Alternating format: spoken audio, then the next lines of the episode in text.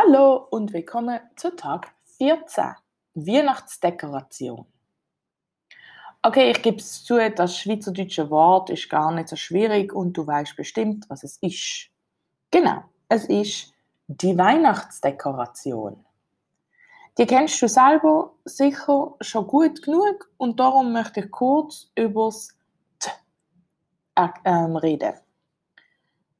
Die Artikel in Schweizerdeutsch sind der für der, t für die, s für das, n für ein und ä für eine. Also t Weihnachtsdekoration oder t Weihnacht, okay? Oder s Essen, t Melanie, okay? Okay, typische Sätze. Papi, die Weihnachtsdekoration am Haus ist mega schön. Wer macht die Weihnachtsdekoration das Jahr? Schatz, meinst du nicht, dass wir genug Weihnachtsdekoration haben?